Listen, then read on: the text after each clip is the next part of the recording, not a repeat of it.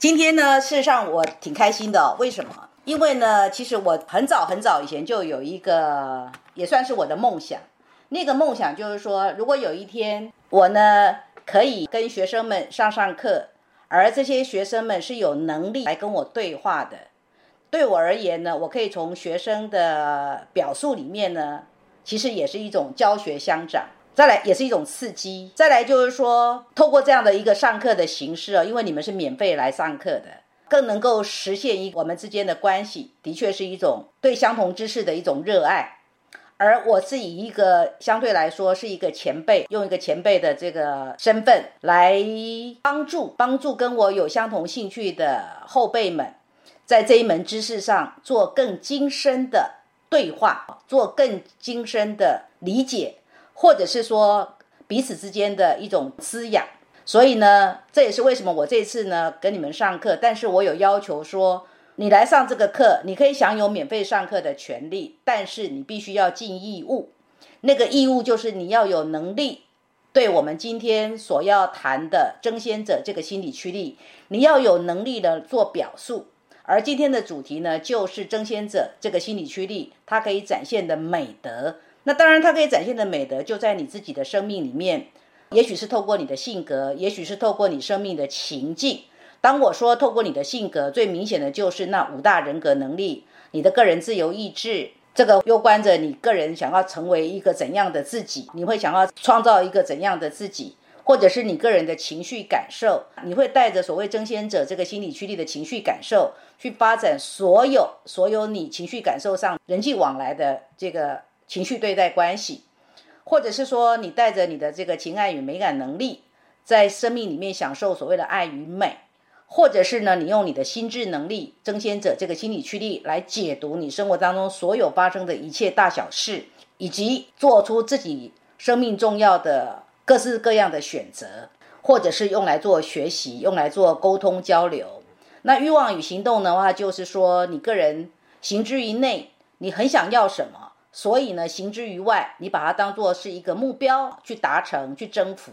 那你是用争先者这个心理驱力。所以今天跟你们上课，其实我比较希望就是说，从你们这边更能够扩大、扩大我自己对争先者的这个心理驱力的理解，扩大它的范围。因为再怎么说，虽然说我已经在这个知识上走了十六年哦，然而这样说，毕竟我会受限于我自己是。心智能力是守护者这样的一个心理驱力的一个原型，以及也会受限于我自己生活蓝图里面的种种的所谓的规格，以至于有些观点也许我就是想不到。那我会不会很希望说，透过这个交流课，我可以从你们这边，希望能够对这十二个心理驱力有更精深的理解。前两天我在听音乐的时候。听着古琴哦，那古琴加上笛子啊，或者是其他的乐器，特别是在晚上哦，听起来真的非常非常的享受。然后我就突然的有一个灵感，哎，我觉得说，既然我们今天要做这样子一个有质感的课程，那我就应该上网哦去找一找，看看有没有些什么相关的相关的素材，也许可以让我们对于心理驱力争先者有一些叫做新的刺激能够带进来。很幸运的，我凭着我的直觉，我的直觉怎么找呢？我就打入关键字，我的关键字就是生存。我在 Google 里面呢打了“生存”这两个字，就会跳出很多很多的所谓的关键关键字句。当我看到了所谓生存的意义的时候，我就给它点进去了。点进去之后，我就看到了现在你们第一章在 PPT 里面所看到的。先跟你们讲一下我在这个网络上所搜寻到的，因为这个对于我们今天的谈话会是相当有一个很好的前导作用。然后等我把这个部分讲完了，再来听你们哦，听你们是怎么样去各自表述自己的争先者这个心理驱力，至于你的美德是怎么展现的。而且我觉得非常有意思的是，这个叫做共识性，这个神奇的共识性就是这个人，这个叫做维克多·弗兰克。因为他是一九零五年三月二十六号出生的，所以依照你们的敏锐度，你一看到他的生日是三月二十六号，你不就知道他的自由意志就是争先者了吗？我觉得这个礼物啊，对我而言简直是来的叫做无以复加的、无以复加的巧，以及我也认为我们在今天活出睿智跟美善这样的一个生活智慧这种同好同好型的一种交流跟探讨的课程里面呢。能够有他的观点来作为引导，简直是太好不过了。因为他就是自由意志争先者跟心智能力争先者。这个人非常有意思的地方在于什么？在于说他的这一生的经历非常特殊。为什么？因为他曾经经历过，只因为他是一个犹太人，就是在二战的时候呢，他经历了他们的全家都被关进了奥斯威辛的集中营，他的爸爸妈妈、妻子、哥哥全部都死在毒气室当中，只有他跟妹妹幸存。那你想想看哦，就是说他自己是一个医生，然后他被关在集中营的时候，他看着他的集中营的一起被关进来的人。前后的或相继的经历了所谓的毒气啊，或是各种各种凌虐的那种施行，然后死掉了，而他自己还活着。你想想看，对他而言，是不是经历了所谓的生存之于他如同炼狱般的痛苦呢？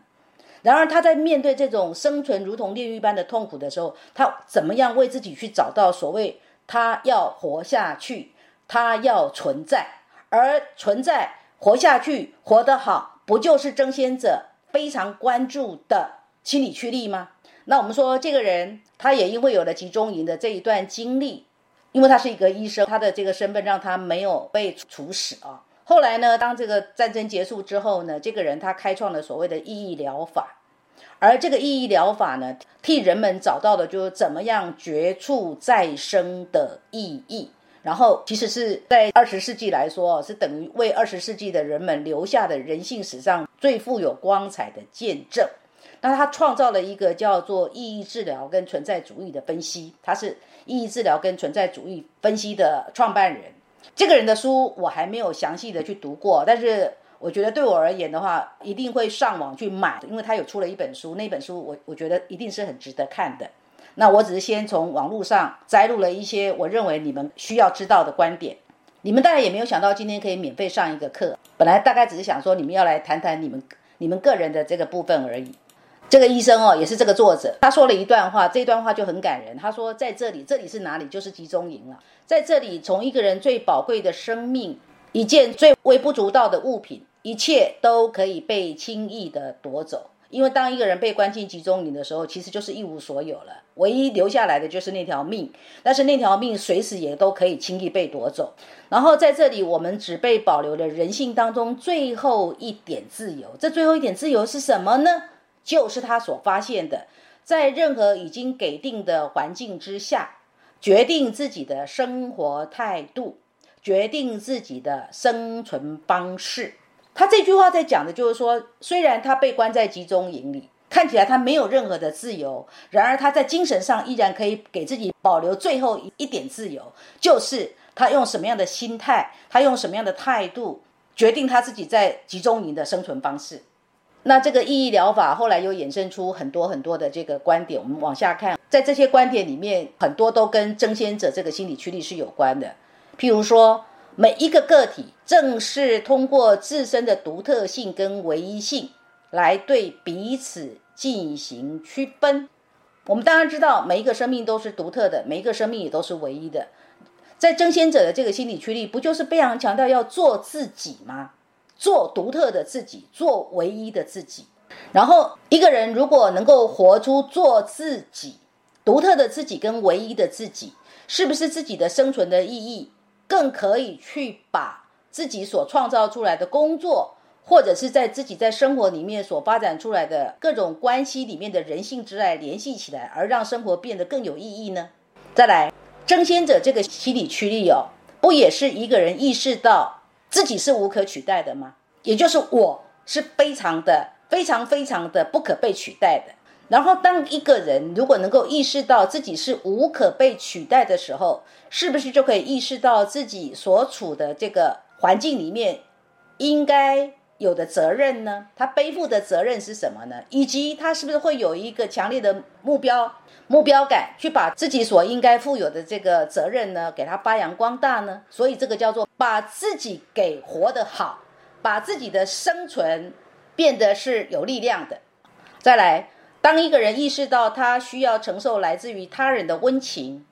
当一个人意识到他需要完成未尽的事业，他就永远不会放弃自己的生命，因为他已经知道了自己生存的意义。所以他能够坦然的面对前方的任何挑战。这句话是不是在讲说，争先者就是一个生命的勇士？因为作为一个生命的勇士，所谓的承受到别人来的温情，也就是说，如果别人关心我，那我当然也有责任去回报别人对我的温情与关心。同时，如果我意识到了，如果我是一个争先者这样的心理驱力，我意识到我还有没有完成的一些事项要做的时候，我就不应，我就不应该容许自己放弃自己的生命，因为只有活着，我才能够把那个未完成的未尽的事业给完成。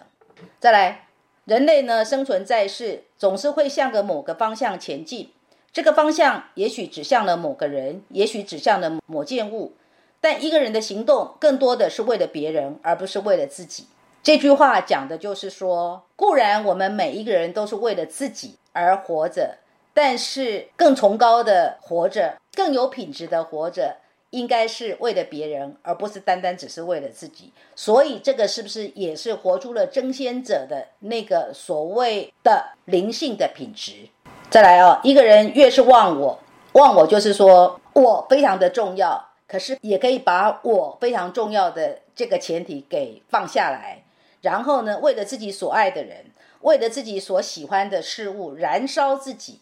那么这样的人才越真正是一个真正的人。第三章，生命，生命里面的每一种情况，对人们来说都是一种挑战。生命呢，都会跟我们提出我们要去解决的问题。所以有些时候我们在问说，生命的意义是什么啊？事实上，我们当我们在问这个生命的意义是什么，这个作者认为说这个问题是被颠倒了，被颠倒了问的。其实人不应该问生命的意义是什么，而是必须承认是生命向人提出了问题。这句话我的理解是说，其实我们一定是在生活里面，因为遇见了生活对我们所抛出来的问题。而我们为了要解决生活所抛给我们的问题，我们在面对或解决那些问题的时候，生命才有了意义。简单的说，生命对每个人都提出了问题，人们呢必须通过对自己生命的理解来回答生命的提问。